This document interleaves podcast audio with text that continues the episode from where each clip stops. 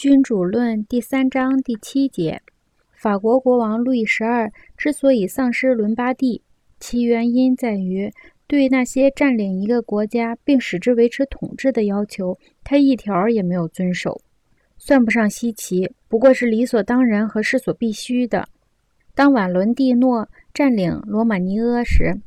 我在南特时曾经和罗阿诺枢机主教谈起这些事情。当时，罗阿诺枢机主教对我说：“意大利人不懂战争。”我回答他说：“法国人不懂政治，因为如果法国人懂政治，就不会允许教皇势力如此扩张。经验表明，教廷和西班牙在意大利的强大势力是由法国人一手造成的，